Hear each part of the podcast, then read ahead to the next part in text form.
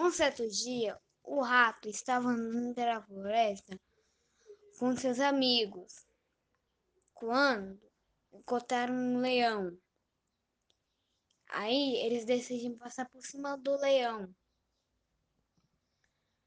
Só que o leão na hora acordou. Todos conseguiram fugir, menos um. Que ficou preso embaixo da pata dele. Que era o? Que era o rato. Aí ele falou assim: Sorte sua que eu não estou com fome. Aí liberou o rato. Aí mais, mais tarde. Depois eles, de muito tempo, tempo o eles, leão fez o que, Davi? Ele estava procurando comida. Quando caiu uma magia de caçadores. O rato estava por perto, viu e roeu as cordas. Aí eles escaparam e viraram meus amigos.